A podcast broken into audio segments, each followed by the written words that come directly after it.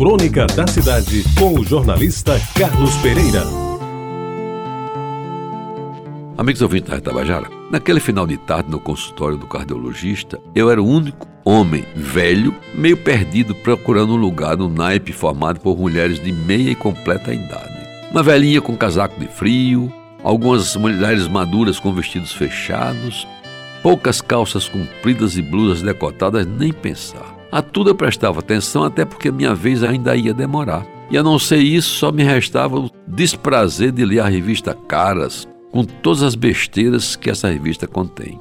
Pois bem, enquanto eu esperava entre um paciente e outro, eis que ela entrou no recinto. E não entrou sozinha. Se fazia acompanhada de um homem mais velho, não tão velho que pudesse ser seu avô, mas certamente com idade de ser seu pai, ou quem sabe nos dias de hoje, bem que podia ser um namorado ou mesmo marido saído de um ou dois casamentos fracassados. Mas, meus amigos, o certo é que a moça que entrou no consultório se fez notar primeiro pela sua juventude. Ela parecia não passar dos 25 anos, e especialmente pela roupa que lhe cobria não inteiramente. Uma blusa decotada, deixando à mostra o encontro de dois seios jovens e atraentes.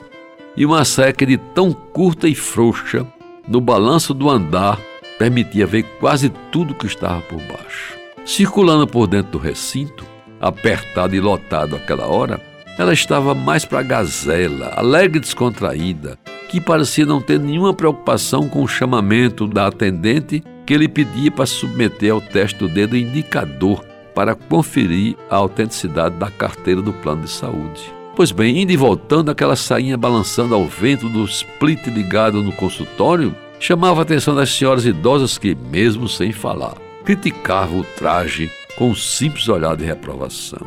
E o pior, amigos ouvintes, ou melhor, aconteceu quando a moça conseguiu um lugar para se sentar e o fez exatamente na cadeira, que era a única vaga de frente à minha. E aí não pude, nem era meu desejo, deixar de olhar mais de frente e com mais atenção.